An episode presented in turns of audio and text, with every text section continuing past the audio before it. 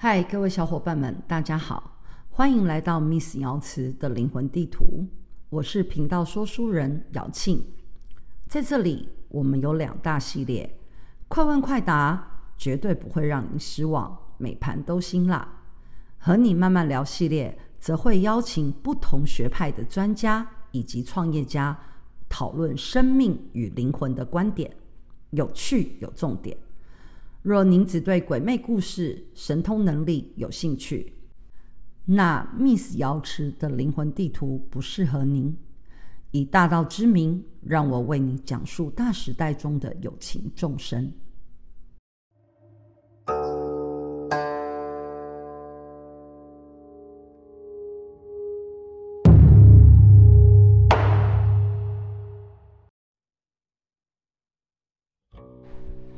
Hello，各位小伙伴们，大家好！又到了和你慢慢聊的时间喽。我是心灵词汇总堂总堂主姚沁啊。今天我邀请到我们中善堂堂主姚志老师。姚志老师呢，除了是我们中善堂堂主之外，同时他也是一个创业家跟实业家。所以，我们今天特别找邀请他来聊一聊。什么是中善堂呢？然后我们也听他分享他在创业的旅程上面有什么样不同的观点来看待生命和灵魂这件事。我们热烈欢迎姚志老师。各位小伙伴，大家好，我是姚志老师。欢迎姚志老师从台中上来吼，是，所以我们就知道我们中善堂就是在台中，对吧？没错，没错。台中市。台中市北区。台中市北区，OK。我们跟姚，我们想从姚志老师这边来听一听你怎么介绍中善堂，就是中善堂和心灵词汇总堂哪里不一样呢？哦，中善堂是属于心灵词汇总堂的内观中心，所以在中善堂的大部分在讲的比较是属于人的部分，内观中心大概都是用人的想法在想，所以我们这边中善堂比较少有提到灵啊。光啊，这些事情。哦，气呀、啊，这些 OK，气当然气当然也是也会有嘛，哦，人还是有气，对对对，对，人还是要有气，所以听起来中善堂更多的时候是在讲人性的觉知，OK，我相信各位小伙伴们一定听过很多关于呃内观中心这样子的一个呃地方，其实在台湾有很多的内观中心的，对吧？是，那内观最主要的目的就是让人跟自己相处在一起。没错，那让人跟自己相处在一起以外呢，时时的去觉知自己的感觉、感受，这样子。嗯，对，觉知自己的感觉和感受嘛。所以，我们内观中心已经成立多久了？内观中心成立到现在已经三年半了，哇，这么久哦，三年半，嗯，所以呢，我们很支持人们呢，常常去内观中心做一个内观，包含我们的唐僧也好，或者信众也好，为什么呢？为什么我们要有内观中心？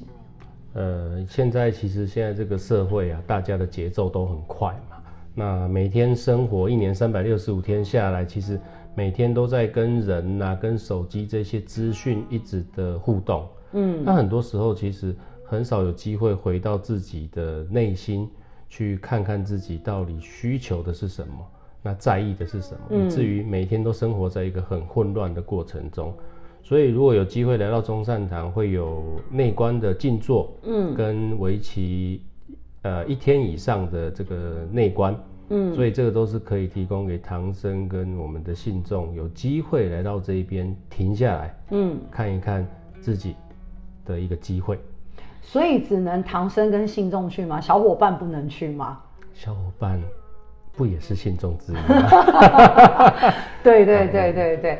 所以呃，听起来我们的内观中心它就是很主导，就是关于人的人性的觉知嘛。这跟一般道教不太一样啊，大大部分会有内观中心，比较偏向佛教，对吧？是是这样吗？对，一般内观中心大部分都偏佛教，道教比较多的还是在讲灵的部分，这也是我们心灵词汇总堂比较特别的地方。对，大部分的道教还是注重科仪，然后呃，公办盛事，然后灵修。然后呃闭关，我们大家用的是闭关，很少内观。但是在闭关跟内观的区分，闭关完全就是讲的就是灵修的部分，是那。内观讲的就是人人性的自我的一种觉知的一个过程。没错。OK，我们在内观中心啊，有没有什么规定？内观中心的规定比较简单，就是啊、呃，不能用荤食，跟你在内观的期间不能使用手机。哦。就这样子。那可以讲话吗？不可以讲话，也不能讲话。对，OK，那所以他就是一个很完全的跟我自己在一起，是，是跟外界隔绝的。是没错，跟我很完全跟自己在一起，所以连门都不能踏出去。那问题，万一我想，那我要吃东西怎么办呢？啊，中山堂这边会有冰箱啊，跟烹调的设备，所以在啊决定要进入的时候，可能在。呃，饮食的部分可以先准备好，那还有一些可能也可以准准备一些书籍啊、或是说你有想要写经都可以，对，抄经的话都可以准备好再进去这样子。哦，那如果有紧急状况呢？啊、呃，如果有紧急状况的话，一般我都会请要内观的人留我的联络方式啊、呃，给他的家人或是另一半。那如果真的有紧急状况的时候，可能请他们第一时间联络我，我再来去做一个协助。那问题是你又不让人家用手机，人家怎么联络家人？嗯，不是啊，那个家人联络我，我来去找他嘛。不是，那他怎么联络家人呢？啊，这时候他可能就会离，没有，这时候他就要做一个选择，他是否要继续？因为这真的是很人的事情，可能。每个人心里的定位，对大情、大事情或小事情，每个人的定位都不一样。那我就会把这个事情传达给他知道，那他得做一些决定。其实我知道，就是我们的信众啊，或是我们我们的信众去到内观中心，都被你就是被你有一个很好的照顾的。嗯嗯，还还好啦。真的是很感谢中善堂堂主啦，吼，所以你自己本身也很在很重内观这件事。当然，当然，我我觉得可能这三年多吧，三年多几乎我几乎每天都要过去跟我们的主神啊，南海观世音菩萨上香奉茶。嗯。那当然就会在那个时段，我就会选择在那边静坐内观，对自己的一整天，即使有一些不好的情绪啦，都会透过那边做一个。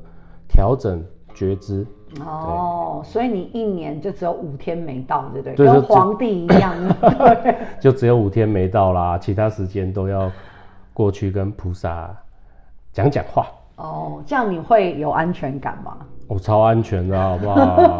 那一天才在跟一个啊、呃、同修分享啊、呃、菩萨的这个事情，嗯、就是说，其实每天过去，当然都会人嘛，还是会有一些祈求嘛。嗯嗯，那那天跟同修分享以后说，哎、欸，其实中善堂的菩萨很灵验的啊、喔，你可以去跟，有时候人的事情可以去跟他上禀一下，祈求一下这样子。嗯嗯，就他才突然说，没错，我那一天跟菩萨讲完，然后我就去做了我一个工程的呃开标。嗯嗯，然后开完那个数字就回去，我们公司的主管同事都觉得你怎么可能？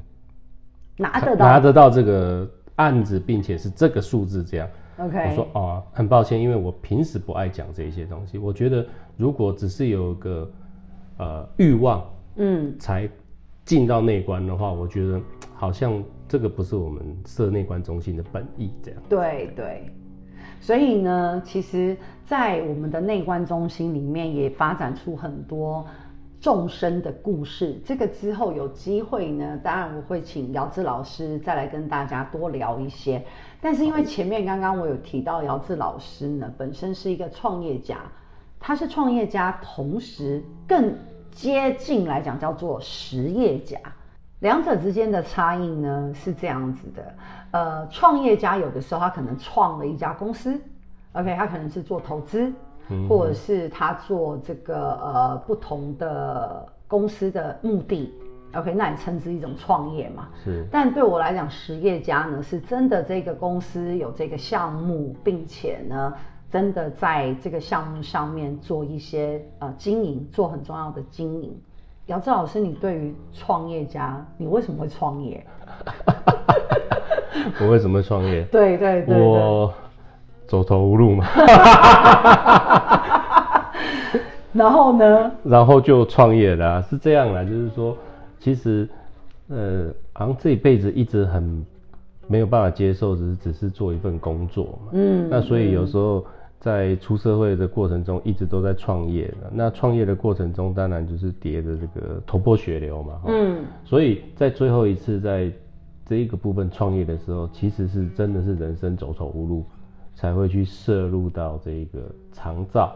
哦，对，长照的工作对。所以各位小伙伴有听到，就这样子就知道我们姚志老师他创业的方向就是关于长照。人一生生老病死，除了生之外呢，老病死都是姚志老师他正在创业的一个方向。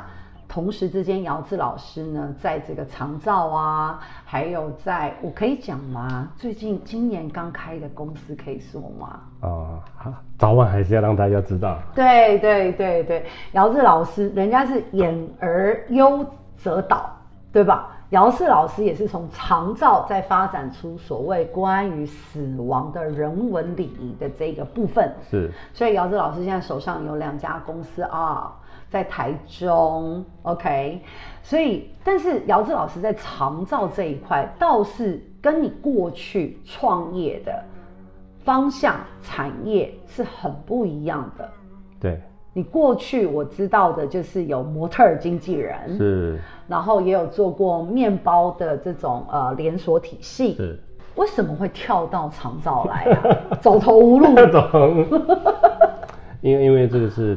有机会从长照这边发展，应该是说过去啊，我在台中有一个朋友，那他们一直都在做这个外劳。那当这个走投无路回到台中的时候呢，可能跟这个朋友聊到说，好，那这个外劳都要休假嘛，休假了以后，这个长辈没人照顾，那我们是不是就来弄一个这种看护的公司，哦，让这个。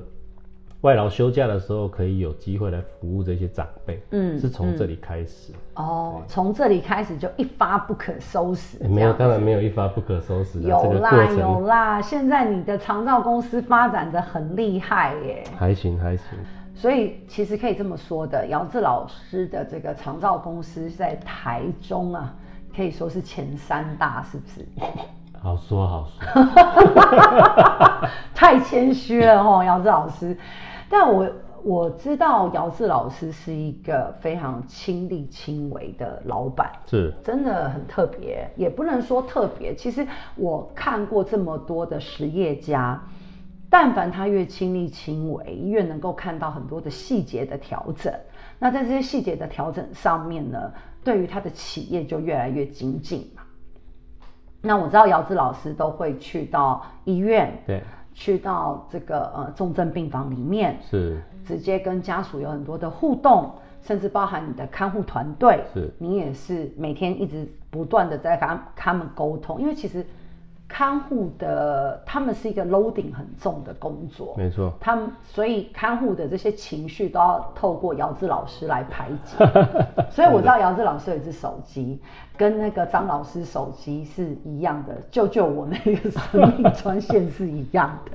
姚志老师常常要跟看护有很多的对话，梳理他们的情绪。是。OK，所以姚志老师，像你到了这个呃。重症病房里面，面对到生命很后段的这一段的时候，这是不是对你有很多的启发呢？对，其实在，呃进到重症病房，其实进到重症病房的时候呢，当然就是我们讲的这个老病死。嗯，大概其实同时都在发生的嘛。嗯，那每一个长者其实都有每一个长者的故事。嗯，对，所以那有时候看到，可能今天还看得到这个阿公或阿嬷，嗯，可能明天再来的时候，阿公阿嬷已经做菩萨去了。嗯，所以有时候在跟他们互动的时候，还是会觉得有一点哀伤啊，会有点哀伤。但是其实这个就是呃人的一个过程嘛。嗯，对，所以其实。只要让我知道，哎，那个长辈离开，我说，哦，祝福他们呢，去到下一个地方，这样子。嗯嗯，对。所以在这些服务的这个这些长辈的这些过程里面啊，比如说，呃，有因为很多这个人到了医院哦，大部分有一些有一些人到了医院，他们会觉得，哎呦，我这个。来到这医院这个磁场吼，我觉得怪怪的，然后我觉得我很不舒服，头晕、恶心、想吐，我旁边好像有个影子。OK，但因又因为我们是道教嘛，right？所以说在你的看护里面，我相信我相信一定会有一些这样的对话。那你会当你的看护有这些对话或这些反应的时候，你会怎么样？你会叫他不要来上班吗？不会啦，不会啦，怎么会叫他不要来上班？那不然你会，你你通常你都怎么安排呢？欸，其实我觉得蛮有趣的哈。其实应该是说，可以在这一个场域待住的的这些看护的大哥大姐们哈，嗯，应该是说他们相较的这个敏感度，嗯，不会这么高。嗯、哦，哦，我曾经遇过那种真的很敏感的，其实他连在这边工作他都没有办法休息。所以像我就不能去你那边工作，你可能真的没办法，你可能大概来两个小时，你大概 就，就想回家，就想回家了。对，所以可能这个可能是经过这个自然的的筛选吧。哦，哦，有办法长时间在医院工作的这些啊、呃、看护大哥大姐们，相较他们的敏感度比较没那么高。嗯嗯。但是你也应该说，就是说他们在会不会遇到这一些呃比较特殊的情形？我觉得多多少少还是会，嗯，但是其实我们就保持着一个万物皆有灵嘛，对，是的，哦、是的，尊重这个生命，尊重这个灵魂这件事情的话，其实他也不会无端去找他们的麻烦。是的，是的，是的，是的。所以呢，各位小伙伴，当你到医院去的时候，你如果你的体质是比较敏感的，你可能觉得，哦，有有一个影子在转角看着我，还是我走，我进到了某个病房。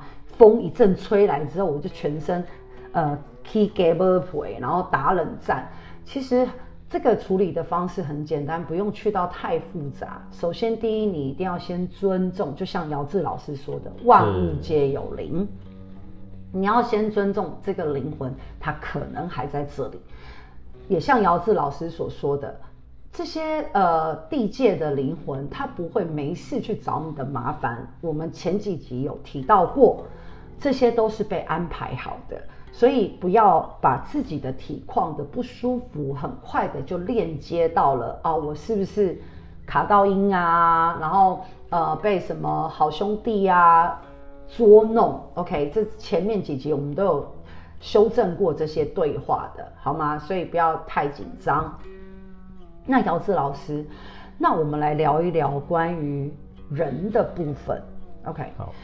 这个近几这几年哦，台湾的这个银发族的这个比例一直在拉升，是一直在提高。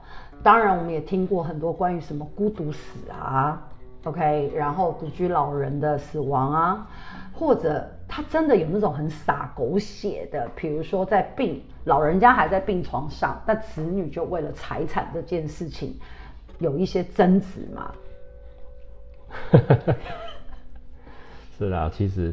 这个，呃，这一题很难答吗？这个很难答，对对。其实，在这个医，我们在这个医院，其实有时候就是看尽人生百态，就是这样。就是说，可能有一些长者，他啊、呃，得要活下去，嗯，那得要活下去有他的目的。那有些长者是不能活下去，那不能活下去有他的目的。那当然，这些背后大概就是我们。啊，还在世的这一些晚辈们的一些欲望跟期待哦，例如说，很多时候啊，其实我们长辈他在这个住安养机构的时候，嗯，只要生病不舒服，他就会出来到医院。对，那其实在到医院的时候啊，家属都不会来，家属都不会来，大部分都不会来。OK，对，那我不知道这个跟人家讲说什么“久病床前无孝子”或者什么，这个我不知道有没有关系。嗯，但是呢。就当这个长辈快要回去其他地方的时候呢，离开地球，离开地球的时候，去其他地方旅行，对对对，旅行的时候呢，嗯、突然发现好多人都来了。哦，对，来干嘛？一问来表达，来表达最终的这个心意嘛，哈。什么心意？就是你刚刚提到欲望嘛，对，对对，是什么欲望？就表达说啊。这个长辈财产比较多嘛，啊、哦，所以这个该出现的时候呢，他们这个最终的时间就会出现，啊，这个后面的程序就要照着走了，哦、表示他还在就对了哈，哦、不能遗忘他就对了。就是重点就是财产嘛，重点就是财产，就是钱，对，就是钱。哦，就是人的欲望啦。那当然中间的过程中，假设有一些什么状况啊，联系的时候啊，通常就会这一个推给那一个，那一个推给另外一个，就是。也都没有人愿意做主，就对了。所以这跟生几个小孩没有关系，对吧？假设我只有生一个，就只能找这一个，但这个也可能就算了，他也不管。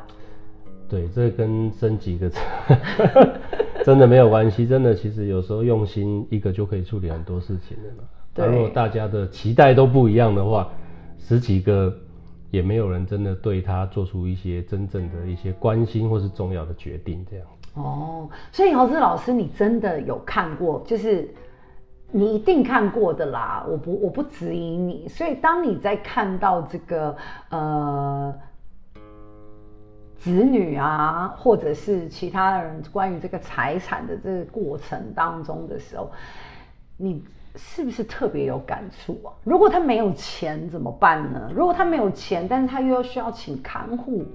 怎么办呢？你你遇过这种有因为钱而，呃，这种呃子女们，大家有很多的讨论也好，反正就是要分财产。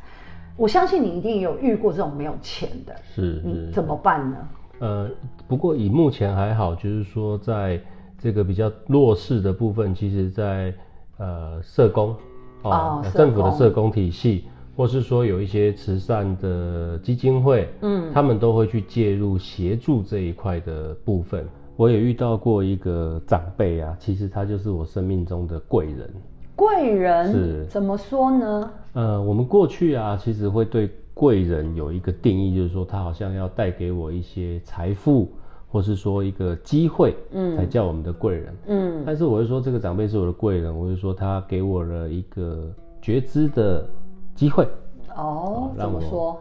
呃，因为在啊、呃、那时候我在处理这一个个案的时候是这样，就是我有一个看护的大哥哦，他照顾这个长辈，其实他是一整天的，嗯，但是我们收到的资讯是说他只收了他半天的钱，半天的钱，对，然后他就是其他的时间他就是个人的一些服务或贡献，嗯、但是其实以我这个在经营管理的原则上啊，其实在一个院区这样做，其实会坏了我们所有的管理的规章。行规是吗？行规对啦，哦、你怎么可以这个有就是做做整天，然后你跟我说收半天？于是我就带着这个很亢奋的这个要战斗的心情啊，上楼去找了我们这一位看护。嗯哼，对。但是呢，当我走到病房里面的时候，哇，我这个突然让我整个人生很混乱。原则都混乱掉，这都混乱了。什么？呃，我到底为什么上来？什么的这些斗志全部都不见了。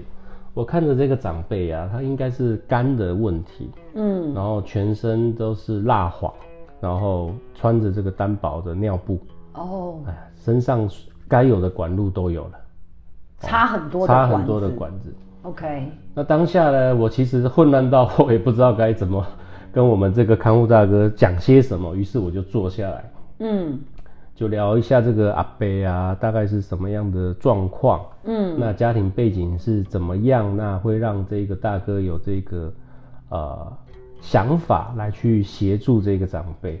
一问完，我才发现哇，他家里经济是困难的，嗯哼，但是很麻烦的是，可能他名下有一些不动产。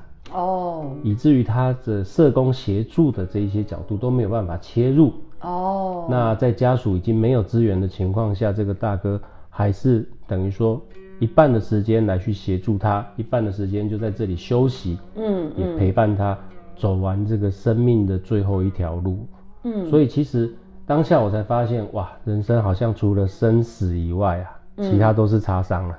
其他，所以你你你在那一刻就是以 有擦伤，有擦伤我的这个小小的心灵啊，这些原理原则全部都擦伤了，所以是一个很大的冲击感，可以这么说吗？很大的冲击感，因为呃，我觉得就我从办公室离开的时候，真的是带着一股这个要去处理这一个事件的那种很愤慨的心情。可是回到办公室的时候，我就低着头，很沮丧。嗯、然后我的主管都问我说：“啊，处理的怎么样啊？”然后我就说：“我输了。”嗯，呃，我就说我看到这个场景以后，我原理原则都不见了。嗯，我说我在这个过程中，我不想要留给他的家属。有一个很不好的情绪，就是说，对，我们就是因为没有资源、没有钱，嗯，所以我们必须要受到这种不合理的对待，嗯嗯，嗯，所以我就跟我的主管交代说，这个个案让他到一个礼拜后，嗯，他有其他的照顾服务衔接，那在这个过程中就全力协助，是，对，所以就所有原理原则都。因为这个生死就被打破了，这样、嗯。其实我觉得可以想象得到那个画面，因为我认识的姚志老师，我跟姚志老师认识了十一年了。对，他是一个非常理性的人，而且我刚刚前面有跟大家提到，他是一个实业家。实业家呢，当然除了亲力亲为这些美好的标签之外，当然所有的数字结果也要非常的真实。没错，没错。对，所以我相信这个过，为什么我可以理解为什么你觉得这位长者是你的贵人？是因为很多时候我们在创业的过程里面，或是汲汲营营的每一天生活里面，我们都不断在计算着数字，仿佛数字就充斥着我们的生命。那么在这个资讯快时代的社会结构体系之下，我们也越来越多，嗯，有一些人甚至不知道日子要怎么过。除了他，他可能除了数字之外，除非他有创业，他大概就是每个月我领了多少薪水，然后我钱要怎么分配。其实我我对于呃现在有一些社会现象，当我不知道我生命价值跟意义，然后不知道怎么从哪个方向开始的时候，其实我蛮有感慨的，尤其是呃面对呃不管几岁的人，大家都会有这种迷茫的这种时候。那尤其是像现在的呃比较呃年轻一点的孩子们来说，是他们更多时候呢也在这种过程里面，关于生命的价值，还有生命的我我我我我是谁，我要呃我要怎么发展我自己，然后他们可能就导致就是那就算了吧，等到我日子就这样一天一天的过吧。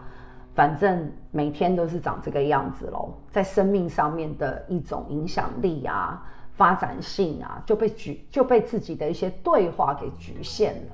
好，听到你这么说啊，其实我也想到我另外一个贵人，他大概是二十二岁还二十三岁左右。哇，这么年轻啊！对对，其实我们在照顾的过程中，不一定是只有长辈而已。其实 OK OK。呃，任何的急性需要照顾的话，都会由我们的看护大哥大姐来协助。对。那这个这个贵人让我比较有印象的是，比较特别的是，呃，他是一个警察。那在他工作的过程中啊，被车撞到。哦、oh、被车撞到以后，嗯、他。本来本身是高雄人，嗯嗯，他的妈妈就从高雄上来这一边，呃，陪陪伴着他哈。对。那其实他那时候还在加护病房，哦。所以在加护病房的时候，一天大概只有三个时段，他的妈妈可以进去看他。嗯。然后时间结束，一个小时结束，他就得要出来。嗯嗯。那这个个案很特别，是说他的妈妈。有跟交护病房了解，就是说，哎、欸，我的孩子什么时候可以稳定回到普通病房？嗯嗯。那交护病房给他的答案是，应该是明天吧。嗯。啊，于是他的妈妈就好，那我就坐车回高雄拿一些我要用的物品，小孩子要用的物品。嗯嗯。那我再回来。嗯。明天早上再回来，应该可以来顺利的衔接他转到普通病房的过程。嗯。嗯，但是呢，这个妈妈就车子坐到一。一坐到高雄的时候，就立刻接到加护病房电话，说：“哎、嗯欸，这位太太，您的儿子现在要从加护病房出来。”哦，这是好消息啊！对，但是另外一个很呃伤心跟紧张的是，他的妈妈在高雄，于是他就拨了电话给我说：“哎、哦，李先生，我用哭的方式，李先生，我的儿子啊，现在从加护病房出来，我现在讲了一大篇。”我说：“好，没有问题，你告诉我哪一床。”什么名字？嗯，我就立刻做了一个安排。嗯，那安排好了以后，一直到这个弟弟接到病房的时候，我还过去看他的时候，我就特别打个电话跟他妈妈说，呃，你放心，你的小孩已经我们已经接出来了，嗯，所以你不要急，你今天晚上把你所有事情处理好以后，你明天再上来，嗯，哦，不要因为紧张急而有一些其他的事情延伸，嗯，对，所以我对这个。呃，贵人对我的这个印象，我其实还蛮深刻的。所以他现在是已经完整的康复了。对，他现在已经完整的康复了，太棒了。对，但是就是说，我知道每一个人都会有一些割舍不掉的一个紧张的一个状况。对。那做我们这个行业，其实。如果有机会到服务到这样的一个时候，其实内心是很满足的。哦，对，不是只有关于所谓的我们刚刚讲的这些原理、原则、目标，收到全部的钱啊，钱是一定收得到啦，对不对？但是有时候我们在做很多事情背后，其实我们也一直想要去。了解跟发现它的价值，这样我们人的核心价值啊，才可以在生活中不断的创造跟发生。嗯，同意同意，难怪你会执掌这个中善堂哦，因为我们中善堂的主神是南海观世音菩萨，大行菩萨，是讲的就是闻声救苦嘛，对吧？所以听看起来，在我们的姚志老师把这个菩萨的法门真的很落实在你的。事业上面，所以透过在这个长照的这个呃服务的这个过程里面啊，我知道姚志老师也把这样子的一个价值感跟核心思想带到了关于你对孩子之间的这个教育上面。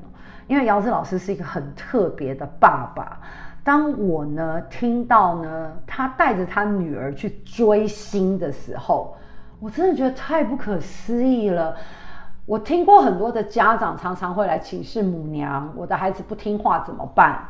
然后我的孩子书都念不好怎么办？然后我的孩子都不喜欢呃写功课怎么办？对吧？要因为姚志老师同时也是呃母娘桌边的很重要的口译官，所以说当我听到姚志老师他会带着他的女儿去追星。我有时候蛮问号的，我就问了姚志老师说：“哎，姚志老师，为什么你会做这件事？”我到现在还是很想知道你为什么会做这件事。真的，姚志老师 带他女儿超疯狂的。其实哦，这个追星我觉得只是一个过程啦。其实最主要的就是说。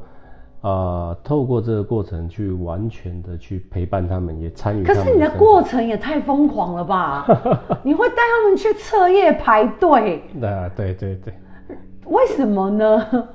其实这还不是最疯狂的，我觉得呃很有趣的，最疯狂的应该是我二女儿，她叫小猫。小猫 怎样？她怎样疯狂？其实我像刚 那个姚庆老师在讲的哈，就是说，其实我们就是在生活中啊。好好的去把法门，嗯、去把觉知这一些东西在生活中展现。嗯、那当然，我对小孩子的教育也也是这样子，所以我不太要求他们在功课上、成绩上的一个。小猫，你有听到哈？就你，你爸是不在乎你的成绩的，OK？所以我常常中枪啊！哦，这个考试考得不好啦，或者是说，呃，什么考测验啊，比赛怎么样？对我来讲，那个好像都不是很重要的事，所以常常会被我老婆嗯念一下念一下。那什么对你来讲是最重要的？我觉得，其实，在人的这个品德、品德、品德跟觉知是最重要的。嗯、所以，其实我在跟小孩有时候在生活中落实这些法门，我在跟小孩传达的也是这个：怎么在人与人的过程中。呃，互相觉知，嗯，哦，互相提醒，嗯，那怎么走在一个我们讲的正道上？但是我当然我没有这么严肃了，嗯，因为这么严肃，小孩子大概也不理我。对呀、啊，就像你今天录录音，你就特别的紧张，对，特别的紧张哈。对，所以讲到我们小猫，就是它，或许是我们平常一直在展生活中展现的一个身教，嗯，它其实从小就很喜欢追星嘛。那追着追着呢，他就我记得他第一次，我记得我第一次听到他追星的时候，好像是国小的事情，是吧？对，国小的时候啊，国小的时候我就带他们这个到处去了。那当然在过程中，我觉得，呃，有时候在传达一些价值蛮有趣的哈，嗯、就是说像有一些他是自己来的啦，那当然我们传达这个价值的过程中，也希望小孩子不要因为这个过程中认识的一些朋友，嗯，而有一些偏差的行为，嗯，但我觉得很棒的，他除了没有偏差以外，其实有时候还会说，那我朋友他们要到台中啊，有没有没有呃可以协助他的地方这样子？嗯、那基于就是。我们这样自己的小孩，我们也希望在外面有机会是人家可以协助他的，所以这些小朋友来到台中，我们也是妥善的去照顾他，甚至有时候带他们去吃饭啊什么的。我觉得在外真的有可以会有一个这样的机会来去受到人家的帮忙，也是很棒的一个缘分。嗯，那小猫有多疯狂？你刚刚没有，你刚刚跳过这一跳过了。对，小猫这个它追星追到一个程度以后呢，它突然发现。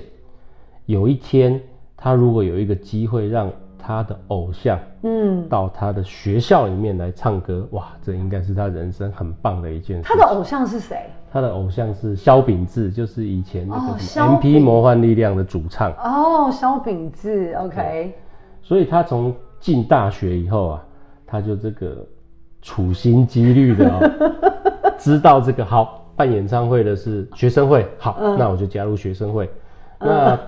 办演唱会的是学生会的活动组，好，那我就加入活动组。嗯，然后就从过程，这个过程大概经历了一年，嗯，加入学生会活动组到开始去招标厂商，然后名单安排，一直到一年后，其实他的偶像就在他的面前上台，在他们学校完成了这一场演唱。哇，好酷，好酷！那当然，其实这个过程中，其实对我自己来讲也吓一跳。嗯，嗯，我没想到说哇，有时候可能我们的一个身教啦，种种的，在他的生命中，其实就是这么如实的展现。嗯，根本不需要跟他有什么指导啦，什么问他你那你要什么啊什么的，这些根本都不用。嗯，他就可以去展现出来。所以要要像那个你一样带着，如果我的孩子很想要追星，我也要跟他去彻夜排队这种概念的。对，可能你要有一些心理准备。这个真的，我第一次听到姚志老师带孩子去追星的时候，我真的很。很惊讶，因为就像我刚刚告诉各位小伙伴的，我认识姚志老师十一年了，他是一个非常理性的人，但他可以带他女儿去追星这件事情，也令我感受到就是姚志老师的疯狂不合理哦。真的，我觉得对于孩子里面，我们关于身教这件事情是一个很重要的觉知。也许小猫以后就会带着你的孙子也去追星，因为爸爸是这样教我的嘛。我觉得他可能更疯狂哦，我觉得更疯狂。但是我对于小猫，它为了达成它的目标，然后他做了所有他可以做的，然后看见了所有的可能性，其实真的无关乎是不是呃演唱会的发生，就这整个过程里面，它的不断，小猫都不断在扩充、延展，然后很紧密的让自己在一种全人的教育的状态内。没有错，其实。有时候人家常常讲说人生苦短，嗯，那当然我觉得苦不苦，这就是完全透过自己的觉知去看待这个世界，嗯，但是人生很短这件事情的确是真实的，就像我常在跟呃很多朋友分享说，今年四十几岁了嘛，哈，但是我们不可能再经历下一个四十几岁，没有，我们只有四十多一点点啊，是是，对对对对对，但是你说我们有没有机会再去？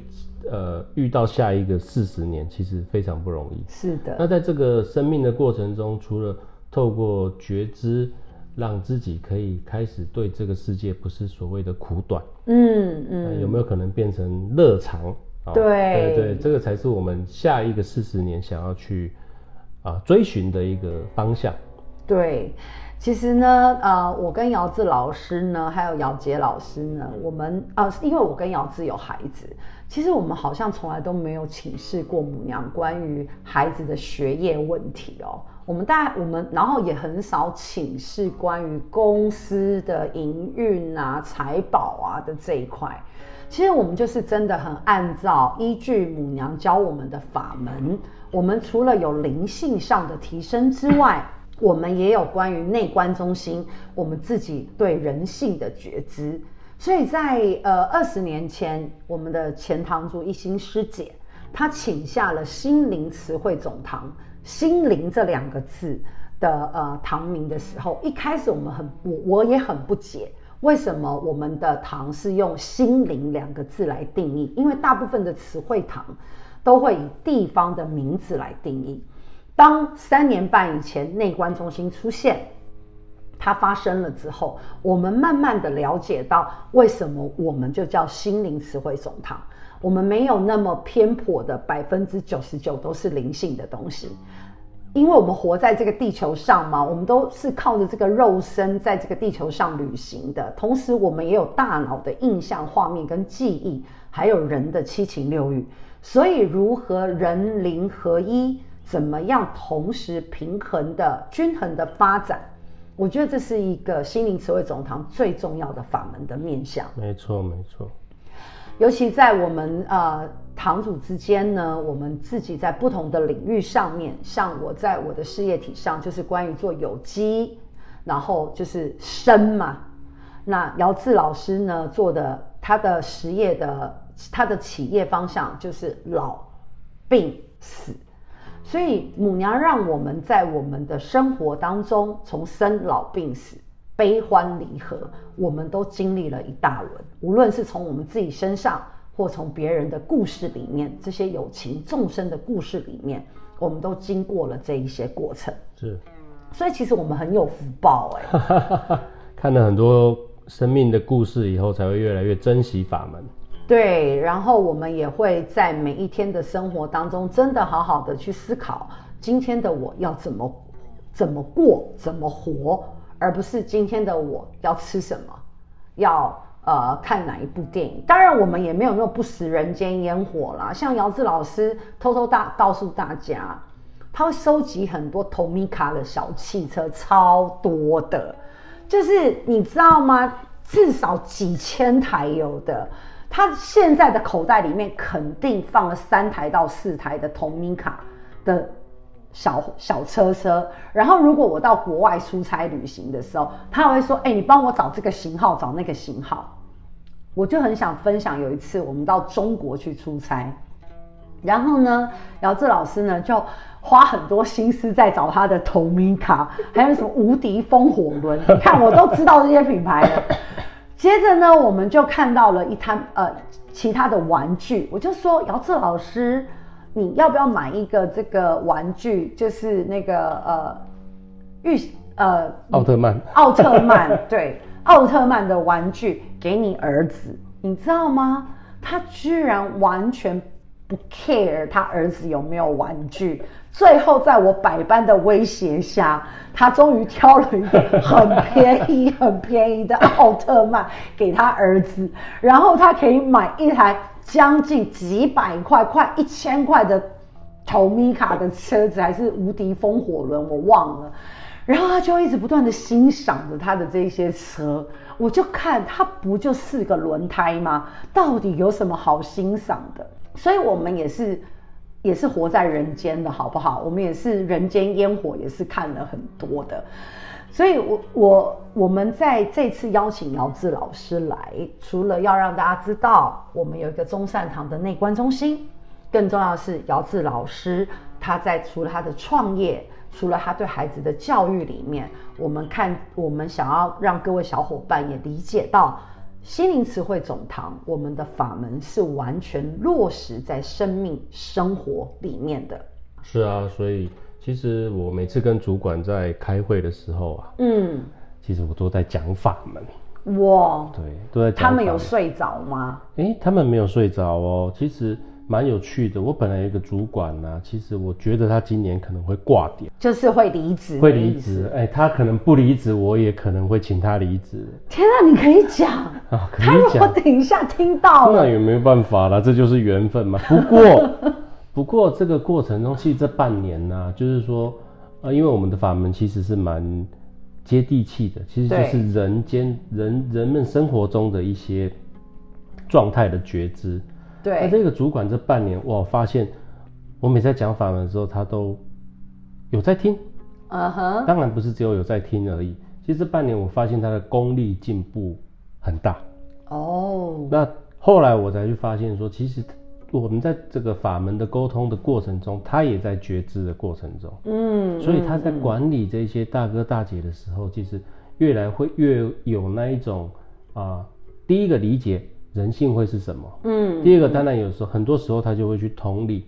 啊，同理很重要，同理这一些啊、嗯。呃、大哥大姐他们的生活会有一些什么样的情形，会有什么样的际遇，嗯，那透过这些法门的呃。呃，吸收以后，他在执行他的工作上的时候，哇，其实变得蛮得心应手的。哦，整个弹性就对，整个弹性对，让我那我们这个副理突然也觉得说，哎、欸，怎么这半年进步这么多？这样哇，我这是也我自己蛮。惊讶的一个部分，嗯，所以其实，在心营慈惠总堂的法门里面，没有那么的玄学。当然，我们该有的科仪还是会有，普渡法会啦，母娘降驾办事啦，这些都还是会有。但是要喝符水啦，贴什么符令在主管的桌子下面啦，这一些比较术法术的术术的部分，其实呃，它是比例是蛮低的，很低的。所以呢，我们也非常的欢迎各各位小伙伴们。如果呢，你们有想要跟母娘的法门做结缘，或者是呢，你想要试试什么叫做内观，OK，可以联络我们的。我们下面有我们新小编，我们 Line@ 的一个呃加入的方法。其实进入内观，不用把它放到关于一个宗教那么大的一个层面，灵修的层面。呃，我们的内观中心并没有规定一次要三天、五天或七天，even 你只有二十四小时，那都是一个很棒的过程。同时之间，在这二十四小，在这样的内观的过程里，你会认识姚志老师，因为姚志老师会本人亲自为您服务。哎，我这样子有挖洞给你跳来吧，来吧。对的，所以我而且我们的内观中心并不是在台中很偏僻的地方，对，它是在台中市区，所以在我们这一集的下方的资讯栏，你们会看到我们内观中心的地址。在这个部分，如果你有要想要去内观，可以先加入我们 Line@，告诉我们的新小编姚志老师啊，我们内观的费用是多少啊？对，其实我们内观的费用蛮合理的，我们只着收一天三百块的场地费。对，就场地费是不是很酷？这比住民宿还酷。OK，好，所以我们今天很欢迎姚志老师来跟我们分享了关于他创透过创业、透过执行母娘的法门，有不同的人生的观点，还有灵魂的角度。下一次我们再邀请姚志老师来聊一聊 Tomica 和他的生命之间创造了什么样不一样的连接。谢谢姚志老师，谢谢谢谢姚静师姐老师。母娘慈悲，众生平等。